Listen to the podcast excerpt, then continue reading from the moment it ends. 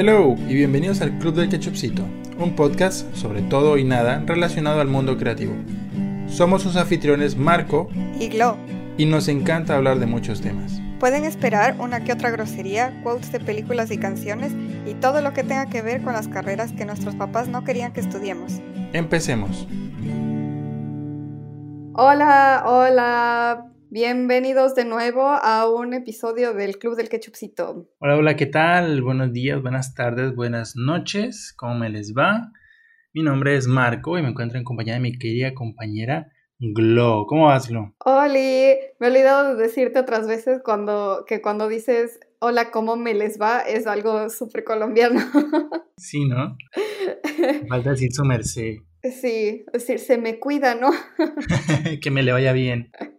Sí. Eh, se me ha pasado decirte otras veces, pero cada que dices cómo me les va, pienso, es muy colombiano esto. Sí, total. Es como si hubiera vivido 29 años de mi vida por allá. sí, parece que sí.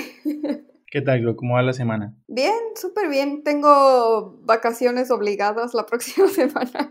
Ay, qué bien. Porque la empresa cierra toda la semana y no va a haber nadie, entonces...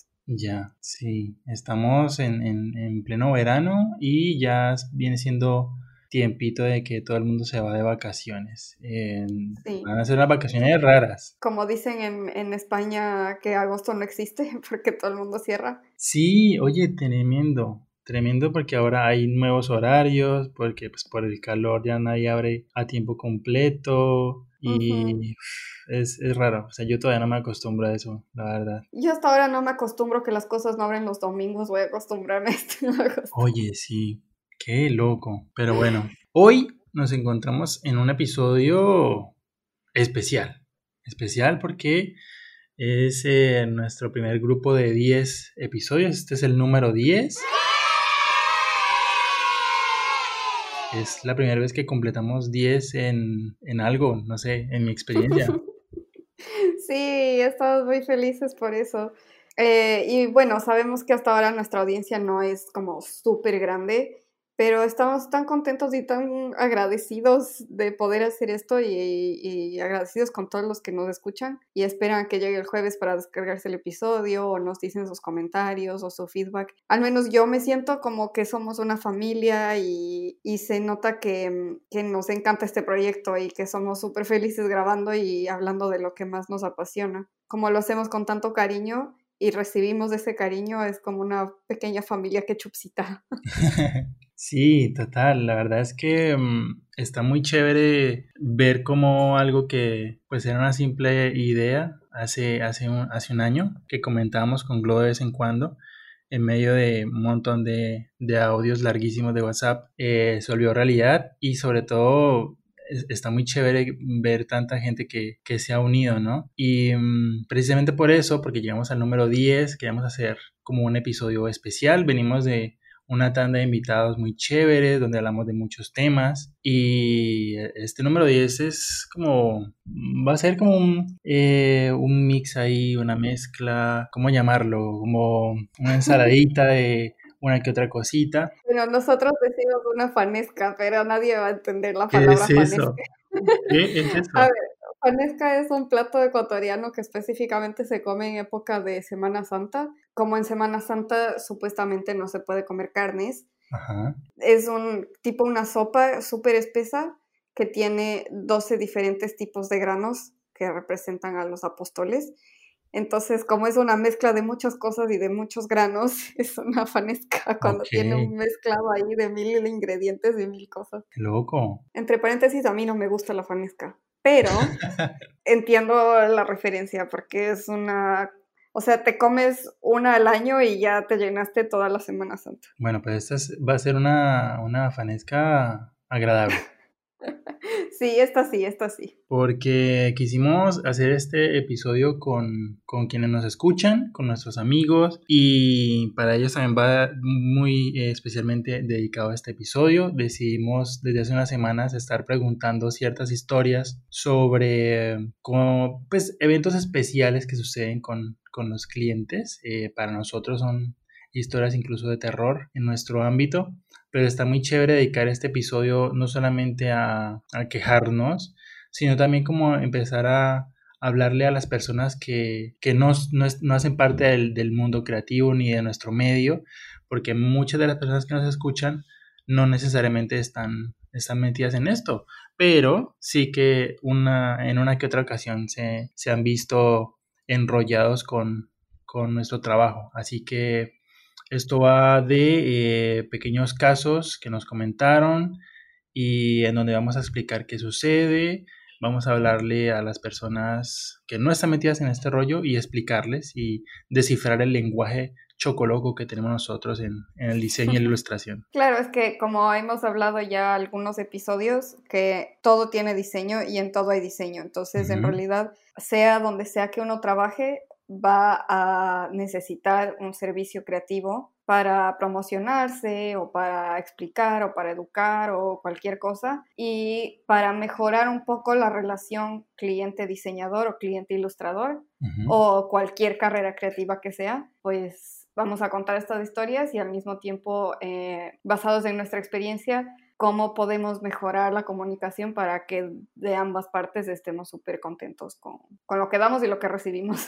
Sí, así es. No somos expertos tampoco, seguimos aprendiendo, por supuesto, pero la idea es que entre todos nos empecemos a, entender, eh, a traducir, y esto pues es gracias eh, a todo lo que nos han respondido. Muchas personas nos escriben, nos preguntan y, está bueno que, hablemos en un lenguaje para todos, ¿no? Sí. Así que pues nada, en agradecimiento a ello y en, y en honor a este especial episodio, pues les traemos estos casos y, este, y esta charlita de Ketchupcito. Así que nada, ¿qué tal si empezamos? Espera, espera, que em, cuando dices, muchas personas nos han mandado, muchas personas nos preguntan, también me hace acuerdo a un montón de influencers, cuando ah, dicen, yo qué sé, muchas personas me preguntan de la crema que uso para los ojos. y en el fondo estoy pensando como, no sé si has visto How I Met Your Mother, pero estoy pensando en Nobody asked you, Patrice. llegamos a ese punto, ¿no? Pero es la verdad, sí, mucha gente sí nos ha preguntado. sí, esto es, es, es real, así que eh, es, es por eso que decidimos hacerlo. Y no dejen de hacerlo. Cualquier comentario, sugerencia o idea eh, duda, correcciones incluso que quieran hacer sobre lo que hablamos en los episodios, todo es bienvenido. Para eso les recordamos nuestras redes. En Facebook estamos como el Club de Ketchupcito y en Instagram como arroba Ketchupcito Club. Así que ahí en el inbox eh, pueden enviar todas notas de audio, comentarios, lo que sea. Todo es bienvenido. Sí, entonces ahora sí, empecemos. Venga. Bien, em, le llamamos historia de terror y muchas, bueno, algunos amigos eh, nos comentaron como las más especiales que han tenido y vamos a hablar de ello, vamos a leerlas y también comentar algunas nuestras. Así que comenzamos con la historia de nuestra querida amiga Dayana Hoyos, quien tituló esta historia Los desagradecidos. Hágame el favor, ya empezamos duro. Y la, ha escrito como sinopsis, esto la escribió súper elegante. Claro, es que tiene palabras clave, sinopsis, en español y en inglés.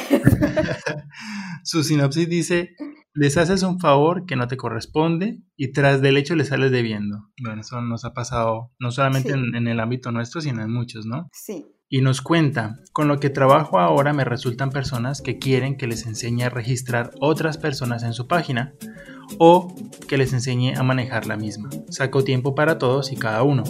Me quedan mal y hasta me vacilan, trato de estar bien y de continuar como si nada para que el trabajo en grupo funcione. Tres doritos después, vienen a acosarme disimuladamente y disimuladamente me van diciendo que las cosas no les ha salido bien por falta de ayuda de equipo y bueno, qué cosas, ¿no? Eso, no, eso nos cuenta Dayana Hoyos. Sí, pasa y pasa muy seguido. Eh, el diseño me ha pasado algunas veces, pero algo que a mí me frustró mucho no fue, no fue ya como en mi profesión de diseñadora, sino cuando fui mesera en un restaurante, porque había días tipo el lunes al mediodía, así que no iba mucha gente y estábamos como sin hacer nada entre los meseros y nos dedicábamos en realidad a limpiar los lunes porque era el día que como casi no había clientes, entonces, no sé, limpiábamos bastante para tener algo que hacer en realidad. Y una vez bajamos al parqueadero donde estaban todos los carros y eso, pero no había carros y bajamos el sillón que había como un, un lounge en el restaurante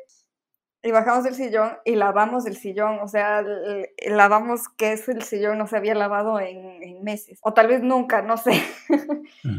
Y se estaba secando y luego vinieron los jefes y de por qué quitan el sillón y no sé qué, y ahí a quejarse y fue como, pucha, o sea, ese sillón no se ha lavado desde que le instalaron aquí, nosotros por hacer el favor, vamos y lavamos el sillón, y luego nos se enojan, aparte ni siquiera había clientes que usen el sillón.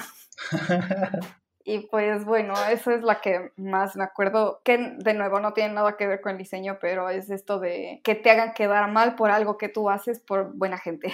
Sí, la verdad es que puede pasar en cualquier trabajo, en cualquier ámbito, que por hacer mejor las cosas, pues termines ahí embarrándola. Entiendo a, a Dayana cuando nos cuenta esto, y si pasa en el trabajo es peor, porque tú, ah, no sé, tú quieres eh, ayudar, tú quieres colaborar, y que no te salga bien, y que encima te salgan regañando, o que salgas tú a deber, pues, pues peor. Sí, claro. Y bueno, como dije, eso tengo presente porque fue algo que me frustró mucho pero igual como diseñadora me ha pasado un montón de veces que yo por, por linda o por buena persona, no sé, me necesitan ver la prueba de color y necesito que aprueben esa prueba de color, pero no pueden acercarse, entonces yo voy a exactamente en dónde están para enseñarles el color y después me dicen que algo estaba mal o alguna cosa y es como... Ah. Es que trabajar en equipo es cosa pesada.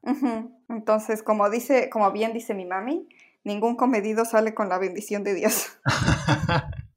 Dichos de mamá, patrocinado por la mamá de Glo. Sí, la gloria señora. Doña Glo.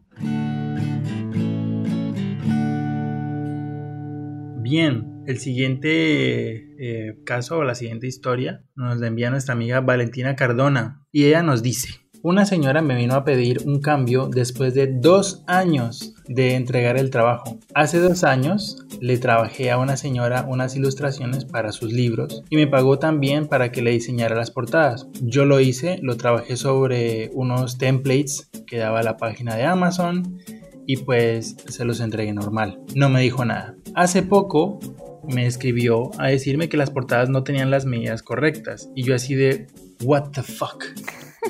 Ya no estamos en 2018.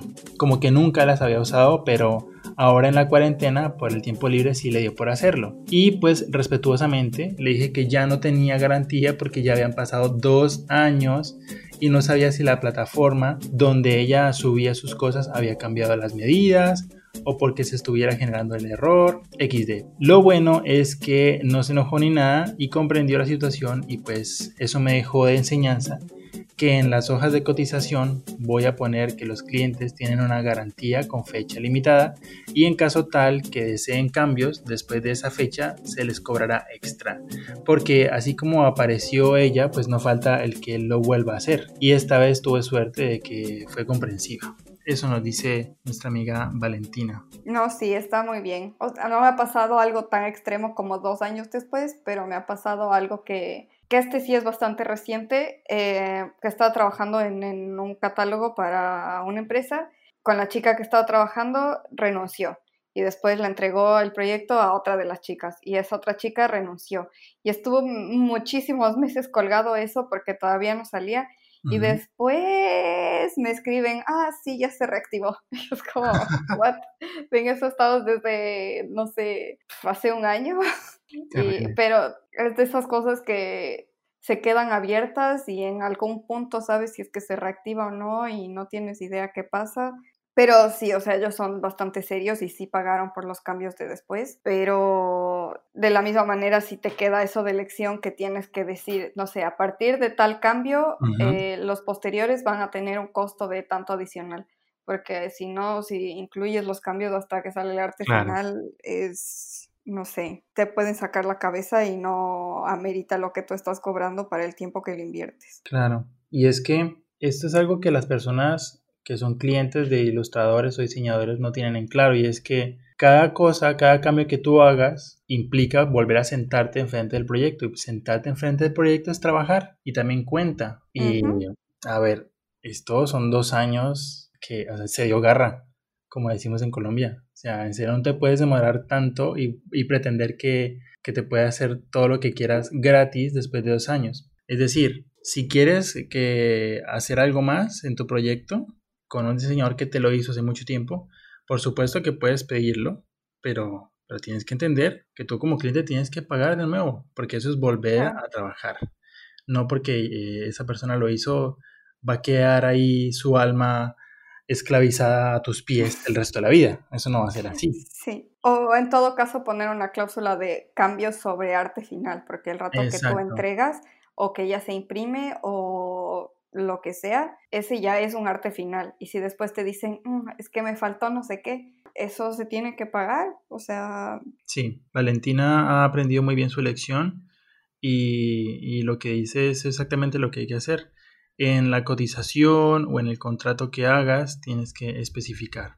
Esto es de parte y parte hay una falla de comunicación, como lo hablamos por ejemplo en el episodio con Dano, las cosas hay que decirlas siempre, siempre de manera clara y concisa. Y esto va para el cliente y para el diseñador, ambos tienen que ser claros. Y por ejemplo, en mi caso, en las cotizaciones que yo paso, especifico a veces el tiempo que me toma hacerlo, el tiempo que voy a dedicarle a hacerlo y especificar que más allá de ello va a tener un costo. Incluso hay personas que pueden especificar el número de cambios, todo, mientras que lo dejes claro y lo dejes por escrito, no hay ningún lío. Y así ya esta otra persona no va a venir aquí en plan de, por favor, vuelva a cambiar tal cosa. Porque sí, nada que hacer. Hay uno que otro cliente que lastimosamente un día durmió de más y ese día se le ocurrió otro color para su trabajo y pretende que, y pretende que lo hagamos eh, gratis. Pero no, señores. Todo, todo cuesta. O también otra cosa es que normalmente preguntan cuánto tiempo te demoras en tal cosa. Y tú en tu cotización pones, esto me toma seis horas, por decir. Pero mucho de eso también depende del tiempo de respuesta del cliente. Entonces, si es que tú te demoras tres horas y le mandas y luego no te responden una semana o más eh, y necesitaba eso urgentísimo porque tenía que ya irse a su super reunión y necesita esto urgentísimo y no te responden una semana, pues no te va a tomar el mismo tiempo porque estás esperando que te respondan y que te den sus observaciones o comentarios sobre lo que tú ya hiciste. Entonces, es justamente eso, como no somos adivinos, necesitamos tener todo súper claro. Si es que te demoras mucho tiempo en responder, después todo se empieza a tropezar. Sí, total. Y hay una, hay una charla muy interesante de un ilustrador español que se apoda Puño, la pueden encontrar en YouTube. Él habla sobre, bueno, entre, entre muchas otras cosas, él habla de tres características esenciales que debe tener un trabajo, pero que solamente puedes cumplir con dos de ellas. Y estas son que sea bueno, eh, que sea barato y que sea rápido. Entonces, si quieres que sea bueno y rápido, no puede ser barato. Si quieres que sea barato y rápido, no puede ser bueno. Y así. Entonces, les recomiendo mucho esa charla porque es muy sincera y sobre todo que nos hace caer en cuenta de si quieres todo para ya mismo, si quieres un, algo de afán para ya mismito, eso, eso no va a ser barato. Y para quienes trabajamos con, con clientes muy difíciles, no tengan miedo de ser sinceros y explicarles que si, quieren algo de muy buena calidad y con afán, eso, eso va a costar un poco más. Y para las personas que, sean nuestros clientes o que quieran trabajar con alguien, con ilustrador o diseñador, entiendan que nuestro tiempo vale y que muchas veces si quieres algo para mañana, eso va a implicar que esa persona no duerma, que pase horas extras haciendo lo tuyo y esforzándose un montón. Así que no es lo mismo que le digas a, un diseñador eh, que le das un plazo de dos meses para hacerlo, a decirle que lo necesitas para mañana o incluso para ayer, como es la mayoría de los casos, ¿no? Sí, todo es de urgencia. Y es como estaba hablando en el episodio con, nuestra amiga Gloria, mi tocaya, que mm, también en el, en el estudio en el que trabajaba en Quito, cobrábamos esto que se llama rush fee y era básicamente eso, es como yo te estoy dando prioridad y te estoy colando antes de todos mis otros clientes eh, y te estoy eh, acolitando, no sé si entienden esa palabra, pero te, te, estoy dando una mano para que salgan las cosas en el tiempo que tú necesitas, pero esto cuesta. O sea, si tú quieres esta prioridad y quieres sacar el, el Fast Pass, eh, necesitas pagar extra porque, pues, si es que es en los tiempos normales, yo tengo que terminar los cronogramas con los que ya quedé con los otros clientes para darte a ti tu tiempo y el tiempo que te mereces y se merece tu proyecto. Es verdad, sí, y de hecho yo hago eso. Pues yo soy freelancer, no, no tengo un trabajo fijo con una empresa. Y mm, si estoy en un proyecto con un cliente y llega otro que necesita su trabajo con mucho afán, yo lo pongo en una balanza. Si es capaz de pagarme lo que me está pagando ese otro cliente o más, tienes cupo para que yo me ponga en el esfuerzo de trabajar por ti. Si lastimosamente es un proyecto o un trabajo que cuesta mucho menos de lo que ya estoy haciendo en ese momento, pues va a tener que esperar. Este rush feed es un concepto que yo por lo menos lo vine a conocer en, las clases del máster con, la profesora Mar Malota y ella nos explicaba sobre que este, este, ¿cómo llamarlo? Como este afancito, este lo necesito para ayer, eh, tiene un costo y se puede colocar en las cotizaciones. Y me parece súper chévere, ese es un muy buen consejo para nuestros colegas. Eh, si dejas claro que la cosa la necesitan de afán, existe y se llama rush feed o le llaman rush feed, que es como un cargo extra por andar de afanes, ¿no? Sí, es, es justo eso, es como si es que estás en una fila em, para lo que sea, tienes una estrellita encima y te ponen adelante en la fila. Exacto. Pero eso te cuesta.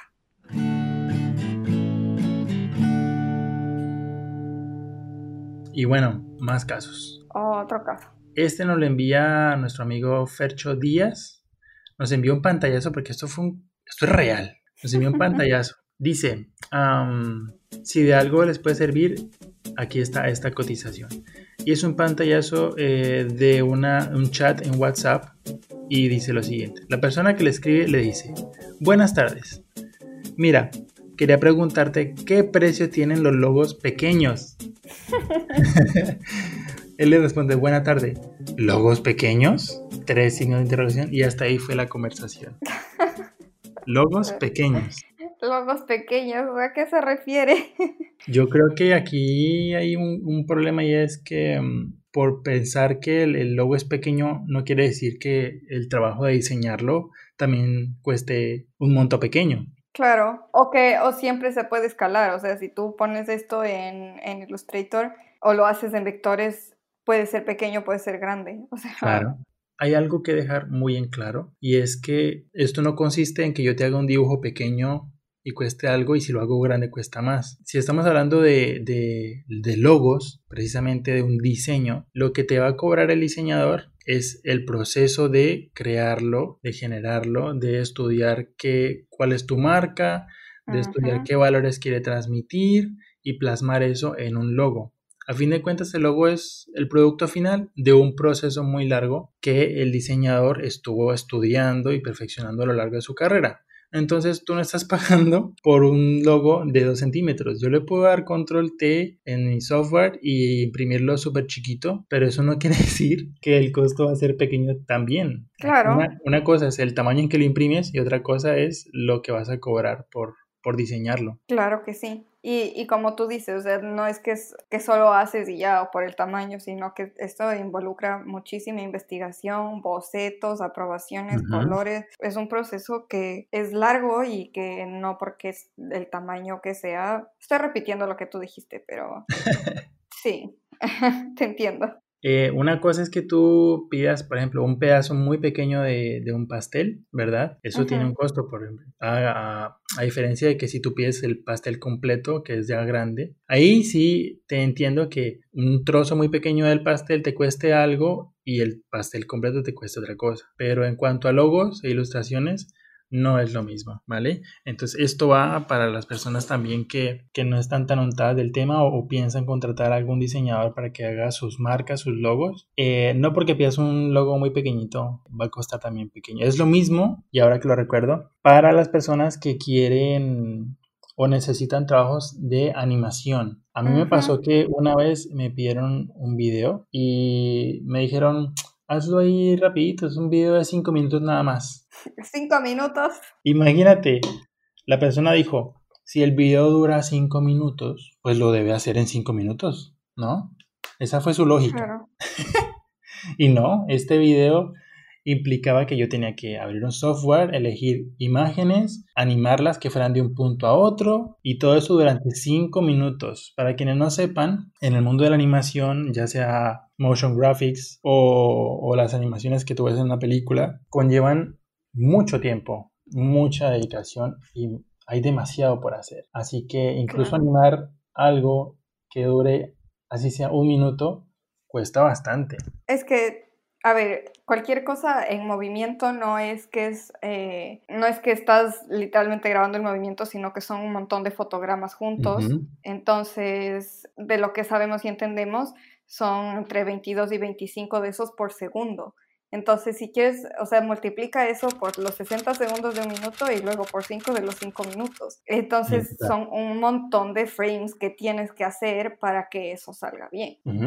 Y es muchísimo trabajo. Sí. Entonces, eh, eh, otra cosa que me han dicho a mí es algo como, eh, ¿cuánto me cobras por un logo? Pero algo así súper sencillo. es como, el más sencillo es el más difícil porque tienes que lograr un nivel de abstracción impresionante para que el logo sencillo sea sencillo. Sí, lo, que, lo que te decía, tú no estás pagando por el logo en sí, sino que estás pagando por el proceso de creación de ese logo. Saber elegir los colores, las tipografías, las formas, si va ilustración o no, cómo se va a usar, para qué público va. Todo eso es lo que tú estás pagando. Y bueno, en este caso, eh, pues parece ser que nuestro amigo Fercho Díaz eh, no aceptó ese trabajo y qué bien porque pues, parece ser que ni el cliente sabía lo que quería. Sí.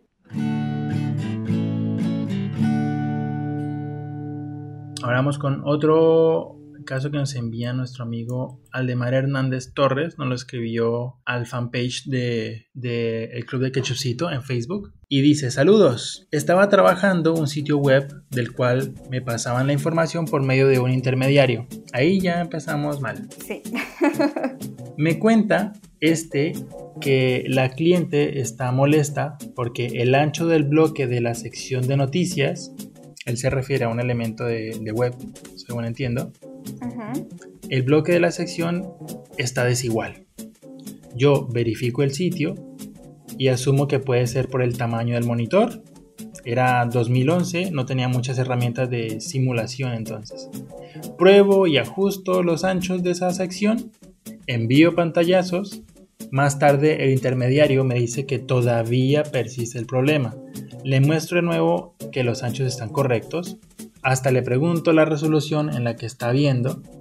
A vuelta de correo me reenvía el intermediario el email de la clienta y esta me muestra un pantallazo, entre comillas él cita, quiero que me corrija este espacio con una línea vertical. Se estaba refiriendo a la altura y no al ancho. Sí. Explícanos lo que, qué, sucede aquí. A ver, ahora que estoy como más dedicada a, los medios digitales y a web, em, a ver, normalmente uno cuando está haciendo o diseñando una web es como tienes, es como que fuera una tabla, digamos. Entonces tienes una fila y adentro de esa fila van algunas columnas. Entonces eh, está como muy fácil tal vez definir cuál es el ancho, cuál es el alto. Porque el alto se refiere a las columnas que están adentro de la fila, que es el ancho. Y entonces supongo, yo asumo que esta persona, la cliente, eh, estaba fijándose en alguna columna en lugar de en toda la fila, que es lo que él estaba corrigiendo. Pues eso es, suena como súper complicado, pero en realidad es saber la diferencia entre alto y ancho. sí, a eso se reduce el lío. ¿Espacio horizontal o espacio vertical? No es más. claro, y es que si estamos hablando de intermediarios, esto a veces complica un poco las cosas. Cuando tenemos, cuando no hablamos directamente con el cliente real, sino que hay alguien que transmite el mensaje y a veces no se comunica bien y de nuevo, todo se reduce a un problema de, de, no decir bien las cosas. Yo creo que, por supuesto, no en todos los casos se puede, pero lo que yo aconsejo es, en lo posible, poder hablar directamente con las personas involucradas o pedir la mayor cantidad de información posible para evitarse estos, eh, estos enrollos aquí de yo hablaba de esto, no, pero me fijo en lo otro.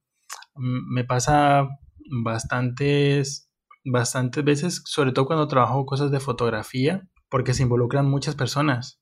Está el fotógrafo, está quien está recibiendo las fotos, quien las clasifica, estoy yo que hago el retoque de las fotografías, está el diseñador que las coloca en el packaging y en algunas ocasiones ha pasado eso, que un mensaje que yo recibo es un mensaje que ya ha pasado como por cinco personas y una de esas cinco personas me pidió un cambio y cuando yo lo hago, otra persona que miró el mensaje después se le ocurrió otro cambio y es como que, oh, por Dios, ya habíamos pasado por eso.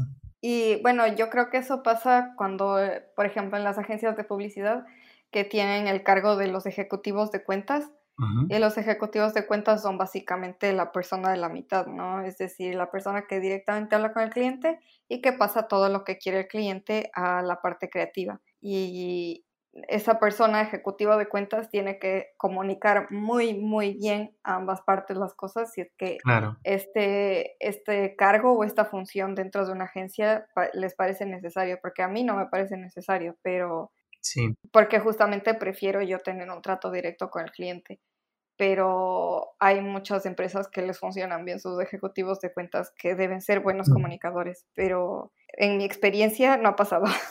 Sí, y está bien, o sea, yo apoyo lo informal en cuanto a la comunicación con, con los clientes, entre más, y bueno, no me refiero a ser así muy vulgar de, hey, parcero, entonces qué, sino más bien en, en, en ser sincero, de, de, poder hablar directamente, de resolver las dudas, de no ser tan técnico ni tan frío, porque a fin de cuentas, entre mejor te comuniques con la persona que vas a trabajar, pues un mejor resultado vas a tener. Y, esto va para ambas personas, para nuestros colegas y para quienes son nuestros clientes. Eh, a sincérese totalmente. Si tienen dudas, pregunten. Si algo no les queda claro, también no tiene nada de malo preguntarle al diseñador qué quiere decir con tal término. O si uno es diseñador, no tiene nada de malo preguntar eh, si están seguros de alguna medida, si se refieren a esto o a lo otro. Porque así, miren, yo lo digo por experiencia propia. Por no andar preguntando y guardándome las dudas, me he tenido que comer trabajo doble terriblemente. Y son cosas que yo hubiera resuelto con preguntar nada más. O por asumir cosas. Exacto. O sea, como yo pensé que querías tal y luego haces mal, es como, no. Ay, sí. Pero lo que quería decir con tu punto también es, em, como mi padre es profesor, él me, sabía contar que les sabía decir a los alumnos como no existen preguntas tontas. Entonces, eh, a veces uno por, por, miedo a sonar tonto no quiere decir nada o por repetir una pregunta que no quedó claro. Y nada, es de verdad mejor así como, perdón, en serio, no estoy entendiendo lo que quieres y preguntas de nuevo un montón de veces y un montón de cosas. Desde acá un saludo y un respeto a Don Glo, al papá de Glo, que está muy pendiente de nuestros episodios y que, sepa que, que, sepa que lo estimamos mucho por acá. Sí. Y sí, bueno, en resumen, nada, antes de, de seguir, muchas gracias a Aldemar, muchas gracias a Fercho, a Valentina, a Dayana por enviarnos sus, sus casos. Eh, en futuros episodios queremos volver a retomar esto, así que sigue abierta la invitación a, nuestros amigos a que nos envíen sus, sus casos. Incluso si no son diseñadores y les pasó algo con un diseñador que contrataron, envíenos esa historia y aquí la comentamos. Sí, eso también es importante, porque nosotros también tenemos que aprender, no es que somos dueños de la verdad de nada de esto, pero es lo que nos ha pasado hasta ahora. Total, sí, sí, sí. Sí, tenemos muchos amigos que, no están en nuestro, en nuestro campo y, en algún punto habrán necesitado de, alguien del campo creativo. Y si les pasaron cosas eh, chuecas o raras, cuéntenlas también. Y está buenísimo compartirlas, aprender de ello. Porque esto está bueno usarlo también para que, para que generemos una buena relación entre, entre diseñadores y clientes, entre ilustradores y clientes, entre todas las personas que están involucradas, porque de nuevo, como ya lo hemos dicho muchas veces, todo es diseño. Así que, em, ¿qué tal, mi querida Glo, si nos vamos con eh, consejos para, para mejorar esta relación?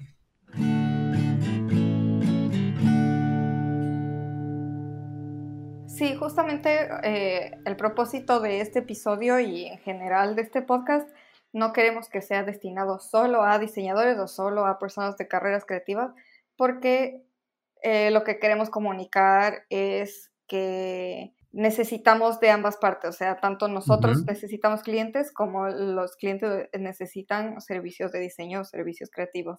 Y en algún punto nos vamos a encontrar y vamos a tener que, tener una comunicación más fluida, ¿no? Entonces, eh, estos consejos espero que lleguen a mucha gente y pues que empecemos a, tener una relación un poco más abierta y que sepamos eh, bien cómo son las cosas de ambos lados para, no sé, para tener una situación win-win. El primero que ya hablamos con el, en el episodio de Dano es justamente definir los objetivos claramente y desde el comienzo. Es decir, yo quiero Normalmente lo que, lo que yo he hecho es mandar un, brief al comienzo que enseñan en cualquier carrera de diseño eh, o en cualquier universidad y es justamente eh, a quién va dirigido, si es una empresa pequeña, mediana, grande, qué es lo que tú quieres que tu consumidor sienta, cuál es tu target principal, una, algunas marcas que te gusten, cómo se maneja, o sea, preguntar un montón de cosas, porque yo a veces les digo a los clientes como, no necesariamente tiene que ser una marca de tu área, pero te gusta cómo Google maneja su imagen, ponlo ahí. O sea, todas estas cosas, esta información me ayuda muchísimo. Igual mandar referencias o cualquier material que pueda ser de ayuda, eso es súper válido y siempre lo, lo alentamos. Y esto, sobre todo cuando yo empecé a trabajar, me di cuenta de que muchas personas ni siquiera sabían de qué iba un brief, qué es un brief. Y para quienes no sepan, un brief viene siendo como una lista de ítems que tú le entregas a, la persona con la que vas a trabajar y estos ítems le ayudan como a, generar una idea de qué es lo que tú quieres comunicar, ¿vale? entonces, cuando un diseñador eh, te pide un brief o cuando quieras trabajar con alguien del campo creativo, haz tu propio brief o habla con él para generar juntos un brief de cosas esenciales que quieras trabajar. Y como lo dice Glo, pues sirve mucho tener buenas referencias, eh, sirve mucho que le cuentes, por ejemplo, yo quiero algo similar a tal marca que vi, o yo quiero trabajar en mi empresa como esta otra, eh, me gustan estos colores, me gustan estas tipografías, y así ya a punta de, ejemplos y, e ítems que tú le entregues al, al diseñador o al ilustrador, pues van a generar este brief, esta lista de ítems que, que ya teniéndolo en cuenta, va a traducir muy bien lo que tú tienes en mente, porque muchas veces dan por sentado de que nosotros leemos mentes, ¿no? Sí. Y al final, pues termina uno haciendo algo que no querías y lo pudiste haber resuelto con, con una lista como esta. Y justamente, eh, no, nada, ya me olvidé lo que iba a decir. ah, ya me acordé lo que iba a decir había mucha gente que me preguntaba en la universidad que por qué diseño estaba dentro de la facultad de comunicación y no en arquitectura, porque antes los arquitectos también eran diseñadores gráficos, al menos en Ecuador. Y es en realidad porque somos comunicadores visuales y lo que nosotros queremos comunicar es lo que tú estás diciendo verbalmente de una forma gráfica. Entonces, el rato que tú llenas un brief con palabras, eso nosotros en nuestra cabecita nos ayuda a entender, a traducir eso a forma gráfica. Entonces, sí, mientras mayor información, mucho mejor. Oye, sí, me hiciste recordar en... Una vez, bueno, hay muchas definiciones pero creo que una de las más claras sobre, sobre diseño es que es el oficio que se dedica a solucionar problemas de comunicación. Y creo que es como de los, de los conceptos más acertados para definir qué es y qué hace un diseño gráfico, que a veces se confunde con el muchachito ese que dibuja bonito o el, que le, el que le sabe mucho a, a Illustrator, el que le sabe mucho a Photoshop y no, va mucho más allá de eso. Cuando las personas, y eso es un tip muy bueno para que si ustedes no saben sobre diseño, se hagan pasar por un experto. Sí, es que un, un, uno de mis jefes de hace mucho tiempo decía eh, diseñadores versus choferes de programas. Ah, imagínate. Porque es diferente cuando estudias y sabes sobre diseño que saber usar Photoshop. No sean como ese tipo. Ahora, ustedes que ya han escuchado esto, ya saben que cuando estamos hablando de diseño, estamos hablando de la solución de problemas de comunicación. Y cuando hablas de dibujos, de programas, de Illustrator, de Photoshop, de lo que sea, estás hablando de herramientas que suelen usar los diseñadores. Sí, correcto. Y bueno, hilándonos por donde íbamos sobre lo del brief, el segundo consejo es mandar referencias y cualquier material que pueda ser pertinente al proyecto. Y esto es clave. A veces no sabes cómo explicar ese tipo de logo que tú quieres, ¿no? Eh, busca un ejemplo en Google Imágenes, por ejemplo, y envíaselo a, a, tu diseñador. Nosotros lo vamos a recibir y vamos a decir, ah, vale, tú quieres algo como esto, que es con estas formas, con ese tipo de letra. Eso va a ser mucho más fácil que le digas al diseñador como, eh, yo quiero algo así con un azul verdoso y una, una un círculo de este tamaño y una formita, el cuchuflí, y empiezas a utilizar palabras extrañas, eh, no. Búscate ejemplos o, o, menciónale, mira, yo quiero mi marca como tal otra, eh, yo quiero usar ese tipo de letra, de nuevo, de lo que ya hemos hablado, está buenísimo que tú por medio de ejemplos des a entender cuál es eh, la idea que tú quieres generar porque muchas veces mm, entendemos que, es muy difícil comunicar exactamente lo que tú estás buscando, pero nos ayuda muchísimo eh, que nos des ejemplos, que nos des muestras de, qué es lo que tú quieres. Sí, totalmente de acuerdo. Porque otras veces, eh, por saltarte este paso o porque te dicen específicamente, ah, yo quiero algo, no sé, en blanco y negro y que se vea súper geométrico, pero te saltas de este paso de, mandar referencias o de hacer el brief y a la final termina siendo eso un Frankenstein entre lo que tú piensas y lo que piensa el cliente y se, hace una maraña y horrible. Entonces es mejor tener todas estas cosas definidas antes, que parece que es un, trabajo más largo, pero es lo que te ayuda a ti a dar con un mejor resultado desde el comienzo antes que estar haciendo cambio tras cambio tras cambio tras cambio. Total. Bueno, mi siguiente consejo es, en medida de lo posible, eh, no pedir todo para ayer, o no pedir todo de urgencia, porque justamente por eso las cosas no salen bien.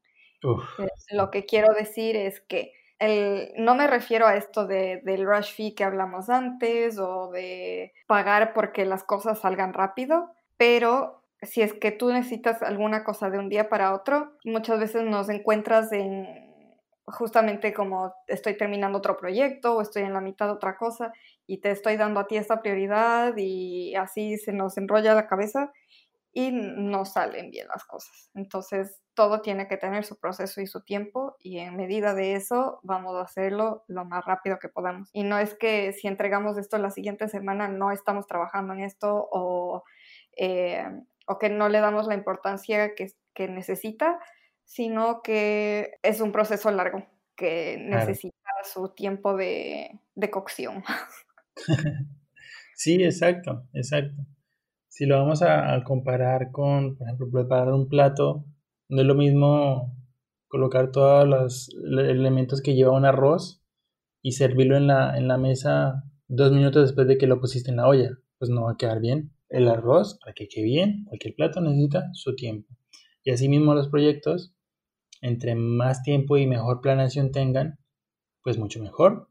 No esperes para mandarle todo al diseñador a último momento y, que todo salga así a lo malita sea. Y de nuevo tiene que ver también con lo que hablamos antes de eh, el tiempo de respuesta del cliente, porque muchas veces piden todo de súper urgencia, pero no te mandan las fotos o no te dicen, o no te mandan el texto que tiene que ser o todavía no revisan, cualquier otra cosa que puede pasar. Entonces, es como, necesitas esto de urgencia, pero yo no tengo dónde empezar si es que no tengo el material. Entonces, sí. este lado y lado. Bien. El siguiente consejo es, confía en el criterio del diseñador o ilustrador. Las decisiones tomadas no son casualidad y todo es por algo. Es que lo hablábamos también, o sea, no estás pagando por un producto final, sino por todo un proceso de creación. Y por supuesto, también eh, el cliente tiene el derecho a, mencionar su, su, interés, pero a veces, eh, ¿cómo decirlo? a veces el cliente sale con cosas demasiado ordinarias o que tal vez le parezcan que funcionan porque lo vieron en otro lugar, pero hay que tener muchas cosas en cuenta a la hora de hacer un diseño o una ilustración. Eh, que el color no contrasta bien, que la tipografía puede ser muy pequeña, que tal vez el medio en el que se va a imprimir el producto no funcione. Todas estas cosas son decisiones que se piensan, ¿no? Y eh, muchas veces por ignorarlas, eh, pues la cosa sale mal. A mí se me viene a la mente una vez que tuve que trabajar con, con el diseño de un disco para, para, la universidad en la que yo estudié y quien estaba encargado de ello era un profesor y el tipo se pasó, se pasó por el arco del triunfo el manual de marca de la universidad, o sea, casi nada. Y por más que le pedí eh, recomendaciones y, y, le aconsejé que está seguro de que todo este montón de colores lo va a permitir la universidad, el tipo dijo, sí, sí, sí, no pasa nada, a mí me encanta, eso se ve súper bonito. Corte A, la universidad rechaza el diseño y nos dice, hay un manual de marca institucional, o lo hacen según ese manual de marca, o, no sacamos ningún disco ni ni madres. Y ahí estaba yo a última hora cambiando todo porque este tipo no me hizo caso. Sí. O, bueno, igual a mí me pasó una vez de mm, un logo que tenía que hacer, era para un, un directorio de doctores. y mm, bueno, el chico tenía algo como muy pensado y entonces eh, ya como tuve una solución que a mí me gustaba mucho y para mí quedó súper bien, pero luego se metió en la cabeza que tenía que tener una sonrisa como el logo de Amazon. Pero le gustaba el que ya presenté. Y era como, como yo a este que no tiene nada que ver le meto una sonrisa como el logo de Amazon. y a la final solo le puse la sonrisa ahí abajo y ya está. Y quedó una cosa horrible porque lo que en realidad hubiera tenido que hacer era retroceder todo y hacer desde el comienzo todo de nuevo para incluir esta sonrisa. Y pues a la final fue eso, quedó súper feo porque, bueno, no súper feo, no estaba así como que no se puede ver, pero, pero no es el trabajo del que más orgullosa estoy, justamente porque le agregamos una cosa que el cliente dijo que quería y quería y no quería salirse de su, de su idea. Entonces, nada, pues a veces hay que bajar la cabeza y es como ya tenga lo que quiera pero es justamente en confiar en, el criterio del diseñador y decir, el diseñador me está presentando esto, que es lo que comunica, que yo quiero que comunique. y eso decía que le faltaba que sea amigable y no sé qué. Es como, bueno, ya, ya, le pongo esa sonrisa. Eh, el otro es, que ya hemos hablado de esto otras veces, eh, no llamar ni escribir fuera de un horario de oficina que se entendería como de lunes a viernes y de, no sé, 9 o a 6, tal vez. Según de oficina que ya en el lugar que estás. Porque tenemos vida y tenemos otras cosas que hacer. Ay, sí. Y no somos robots y no es solo aplastar un botón. O sea, no sé cómo es tu compu, pero si yo trato de abrir Illustrator o Photoshop, sí le toma tal vez un buen minuto en abrirse. Entonces, en abrirse, cargar todas las herramientas y todo, y solo sentarme en el escritorio y abrir el programa y hacer un mini cambio, sí me toma mi tiempo y, y no es algo que puedo hacer en dos minutos. Entonces... Y lastimosamente esa es una muy mala costumbre, lo de ay, sí, es que es una cosita nada más ahí, pero pues puede que estemos en otra cosa, aunque, aunque nos vean todo el tiempo enfrente de, del ordenador, del computador, y créannos, tenemos una vida más allá de, de la pantalla. Entonces, por favor, respetemos los horarios eh, de trabajo, la verdad. Puede que trasnochemos un montón, pero es que, en serio, un viernes en la noche a pedir cambios, por favor. No hagan eso. ¿Por qué me escribes domingo en la noche? Vaya a estar con su familia, señora. Sí. El siguiente consejo es tratar de tener los elementos a ser usados en la mejor calidad posible. Estamos hablando de fotos, ilustraciones, logotipos, todo lo que se vaya a usar previamente. O inviertan en un paquete de fotos de stock en últimas. Estamos hablando de, de todos los recursos que van con el trabajo. Si estamos hablando de de que lo que estás pidiendo es un libro y ya fotografías, envíenlo en la mejor calidad posible. Y esto va muy especialmente, esto lo digo con todo el amor del mundo, a las personas que envían logotipos metidos en un archivo de Word. Por favor, se los ruego, en nombre de nuestro gremio, por favor no lo hagan. ¿Por qué dirán ustedes personas que envían cosas dentro de un archivo de Word? Yo lo veo bien en mi archivo de Word y ahora muy bien, no sé qué.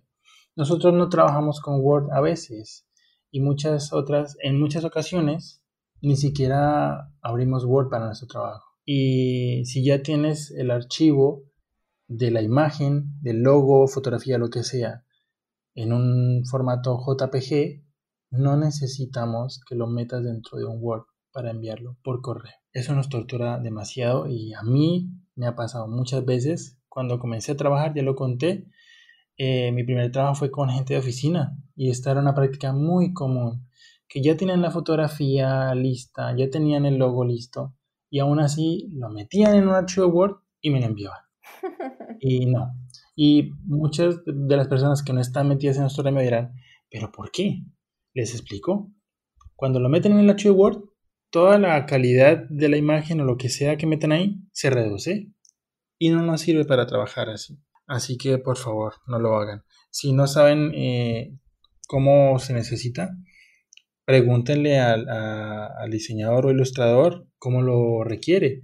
O para nuestros colegas, explíquenle a los clientes cómo especialmente necesitamos los archivos para que no haya ningún problema y no estén pasando por este trauma que yo paso. Sí, es que, mm, a ver, otra cosa, hablando del tema de las fotos de stock, es que estaba haciendo unas, unas guías de, a ver, para que de nuevo entiendan que todo es diseño. estaba haciendo unas guías de control de calidad para, para una industria de una fábrica, ¿no? Era tipo, no sé, de limpieza, de mantenimiento de las instalaciones y no sé qué. Y pues es algo súper, súper específico, ¿no? O sea, todas estas cosas de mantenimiento y de limpieza y de, eh, no sé, los uniformes de los empleados y todas estas cosas que pasan adentro de una fábrica son cosas muy específicas. Y no querían invertir en un paquete de fotos de stock y ellos no querían sacar sus propias fotos, que Ahora un teléfono celular puede sacar muy buenas fotos y de muy buena resolución y me sirven para un catálogo, para unas guías, para lo que sea. Entonces me dicen, no, busquen en los bancos gratuitos de imágenes, ahí debe haber. Bueno, pasé mucho más tiempo buscando esas benditas fotos en los bancos gratuitos que de hecho en hacer esas guías y cada que mandaba me respondían, la foto no es adecuada Mm. ¿Cómo, yo voy a saber cómo se ubican los basureros dentro de la fábrica? Em, y, y, peor aún encontrar eso dentro de bancos gratuitos y no me voy a robar fotos de Google. Y es como, a ver, tomen ustedes las fotos si es que es de algo muy específico que necesitan o no sé, acepten las que hay o compren un paquete de fotos que seguramente en las compradas haya algo más cercano. Pero, ay, es que qué paciencia, porque, no sé, esto de mm, la disposición o distribución de los elementos dentro de la fábrica, querían un plano arquitectónico de cómo van las cosas dentro de la fábrica y, y eso en verdad creo que ni comprando en stock va a existir. Claro. Entonces, fue como muy difícil que ellos entiendan o que tenían que comprar las fotos o que tenían que ellos hacer las fotos o aceptar las sugerencias que yo les doy de las que pienso que son pertinentes dentro del documento que estoy haciendo. Y pues ese es uno de los muchos ejemplos que hay de que no te mandan el material necesario y te toca hacer malabares para sacar algo bueno y decente y, que represente el buen trabajo que tú haces. Sí, total. Inviertan, así sean un fotógrafo que les haga las imágenes que quieren. Porque es que ese no es, esa no es una labor que nos corresponda, lastimosamente. Si, ya, si me has contratado o has contratado a un diseñador para que edite tu libro o tu guía, su labor es editar el libro o la guía, no hacer fotos o buscarlas para, para poner lo que tú específicamente quieres. A veces se complica bastante, hacemos lo mejor posible, pero de nuevo, si necesitas algo muy específico como lo que cuenta Glo, lo mejor es que consiga las imágenes por tu cuenta. Si no, pues no tenemos el poder de adivinar de nuevo. No sabemos qué es, es exactamente lo que quieres en muchas ocasiones, así que lo mejor que puedes hacer es colaborar y ayudar con imágenes y no mandarlas por Word. Y de nuevo es como somos diseñadores, o sea, yo soy diseñadora, yo nunca he estado dentro de una de este tipo de fábricas, ¿no? Entonces, las fotos que yo elijo son las que pienso que están bien de acuerdo al contenido que estoy leyendo. Y pues me dicen, eh, la chica tiene las uñas pintadas y no puede tener las uñas pintadas dentro de la fábrica. ¿Cómo voy a saber yo esas normas? Entonces, pues es, eso. Solo, simplemente es como, ya sea eh, antes con mandando referencias, mandando un brief claro, o mandando fotos y logotipos en buena resolución. Mándennos todo el material. Nosotros nos encargamos de hacerlo bonito y de que comunique bien y de que funcione para el público objetivo que definen, pero mándennos todo bien. Sí. El siguiente consejo es revisen bien los textos. Somos diseñadores, no editores. Nos ha tocado revisar ortografía y reacción de, de muchas cosas y eso, además de que lleva mucho tiempo, pues, no nos corresponde y a veces nos regañan a nosotros porque algo sale mal en algún texto, pero tienen que entender que no tenemos tiempo para leer cada cosa y especialmente cuando son cosas muy complicadas, textos largos, no tenemos tiempo para, para estar revisando cada cosa y es responsabilidad del cliente a veces eh, que los textos vayan bien. Nosotros hacemos control C, control V lo diagramamos, lo colocamos en su sitio y ya está. Pero eh, lastimosamente los diseñadores a veces pagamos por cosas que los redactores hicieron mal y pues no nos es justo. Es como un poco, no sé si decir gracioso o qué, pero terminamos siendo eh, redactores, eh, eh, contadores, psicólogos, asesores de, imagen, asesores de marca, marqueteros. Y es como que te da ganas de decir, ese no es mi trabajo, pero al final te toca. sí, sí, sí. Y, y, es tan fácil como revisar bien el texto que le vas a enviar. Hay uno interesante que creo que mucha gente sobre todo en estos casos se salta y se los voy a contar para quienes no están en el, en el ámbito como nosotros. Los programas como Illustrator o Photoshop a veces, no sé si las últimas versiones, pero estos programas no tienen corrector de textos, ¿vale? Entonces, no, no tiene. Muchas veces, si copiamos un texto y lo pegamos, el programa no nos va a decir, oye, aquí falta una tilde o aquí falta un aquí hay doble espacio, no sé qué. Si, si tenemos buen ojo y lo checamos a simple vista, vale, lo corregimos. Pero si estamos hablando de textos muy largos, no lo vamos a ver. Entonces, no es justo que paguen, paguen justos por pecadores, como dice el, dicho. Pero bueno, mi, mi, siguiente consejo es que eh, las ilustraciones personalizadas cuestan. Y con eso lo que quiero decir es que muchas veces dentro de, un branding para, no sé, cualquier marca o cualquier cosa, o incluso si es que alguien te pide un retrato o te pide algo eh, como un regalo para alguien o yo qué sé, Si es que es personalizado con algo específico que quieres, tiene su costo aparte y no está, no sé, tal vez dentro de lo pactado para el diseño o el, el, branding para tu marca, o simplemente no es que le haces un, un favorcito a alguien porque le dibujas, ¿no? Entonces, sí. las ilustraciones personalizadas, bueno, todas las ilustraciones cuestan, pero si es algo muy específico y muy personalizado, cuesta. Yo creo que en, en, en este consejo es clave entender que entre más cosas pidas, pues más costoso se va a hacer tu encargo. Sí, completamente de acuerdo. Em, el siguiente consejo es hacer el logo más grande no logra que la marca se vea más. El consumidor percibe todo en conjunto. Es muy diferente cómo se ven las cosas en pantalla que impresas. Por eso siempre se recomienda una prueba de color eh, o de ser posible que no se salte en este paso. Sí, es muy, muy importante eso.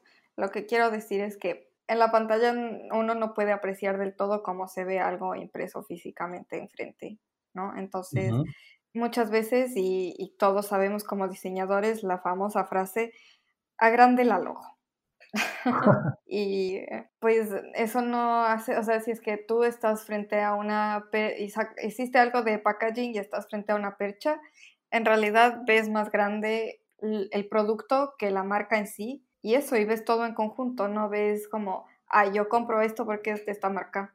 Bueno, muchas veces sí, pero en lo que te fijas es en el, en el producto en sí, que es el que quieres comprar, y si la marca te gusta, pues vuelves a comprar de esa marca porque ya reconoces. Pero hay muchas veces que dicen, agrándale más, y agrándale más, y agrándale más, y termina siendo groseramente grande, invade muchísimo el espacio, eh, y creo yo creo y en base a mi experiencia puedo decir esto, el rato que tiene más espacio y más aire y más y menos cosas alrededor es cuando mejor se ve que cuando está más grande y ocupa toda la cara frontal de algo, por ejemplo. Sí, yo creo que aquí lo clave es entender para qué quieres el logo más que el, el hecho de mostrarlo grandísimo y ya.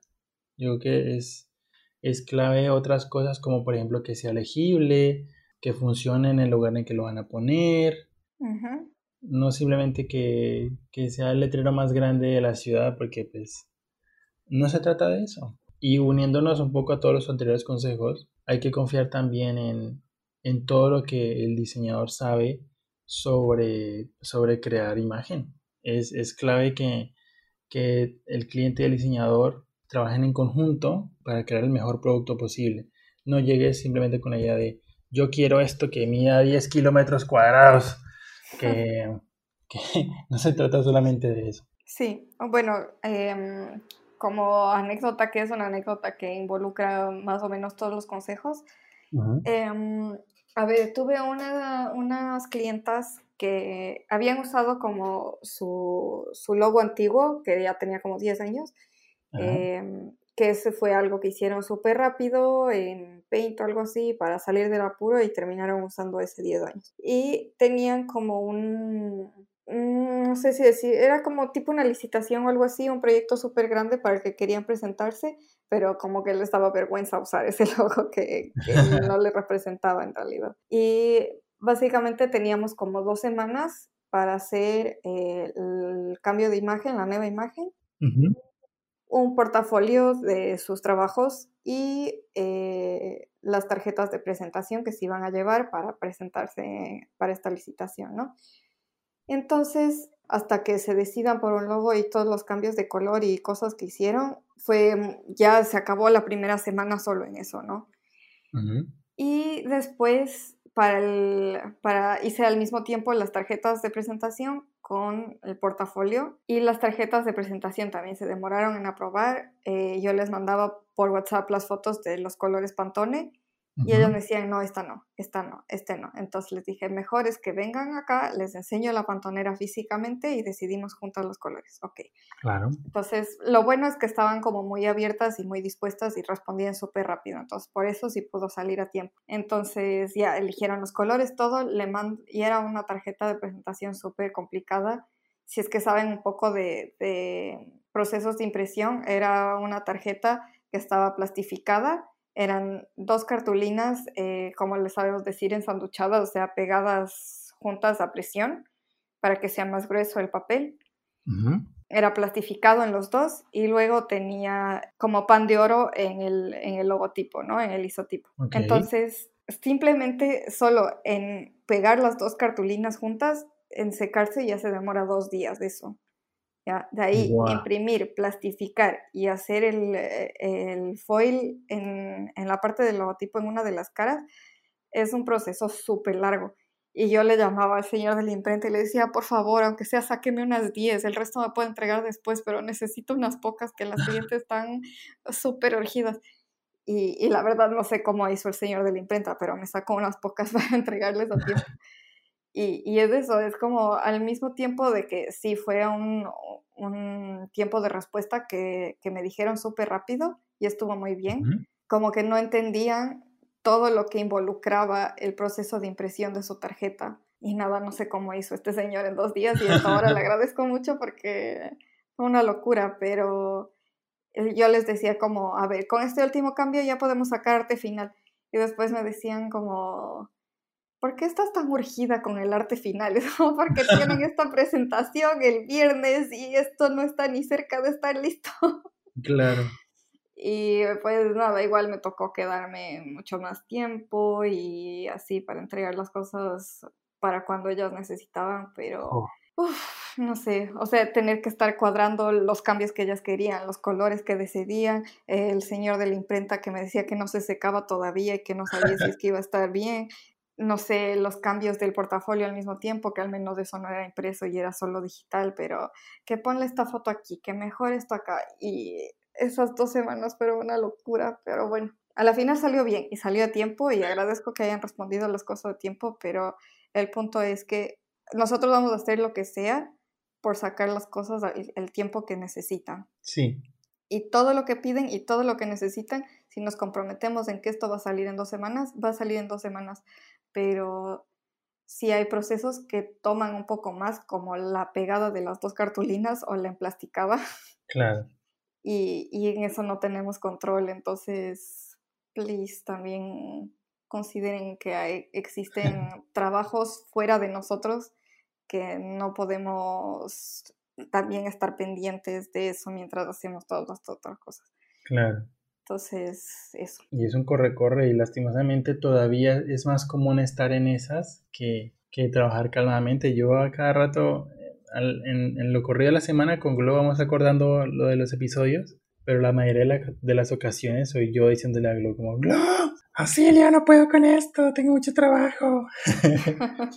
que está bien, o sea, se agradece tener mucho trabajo, obviamente que sí, pero pues ahí estamos siempre en el corre-corre así de... Sí, claro. No, es que tengo que revisar cómo se imprimió esto y no, es que eh, hay un problema con el código de la página y ya no se puede lanzar y que hay no sé qué y estamos ahí apagando incendios por todo lado. Como el perrito ese que dice, this is fine. Ah, sí, todo está bien. alrededor de fuego y flamas. Madre mía.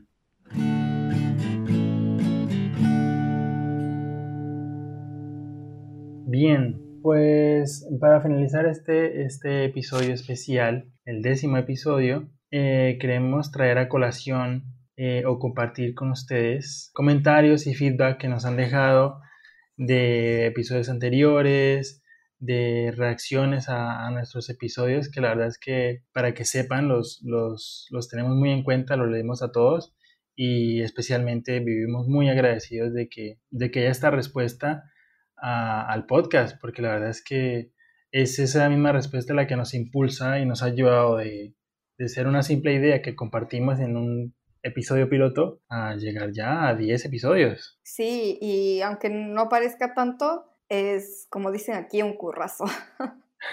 sí. Eh, porque sí, o sea, todo lo que involucra lanzar esto es también porque nos gusta hacerlo y, nos encanta y estamos muy felices de hablar mucho sobre esto.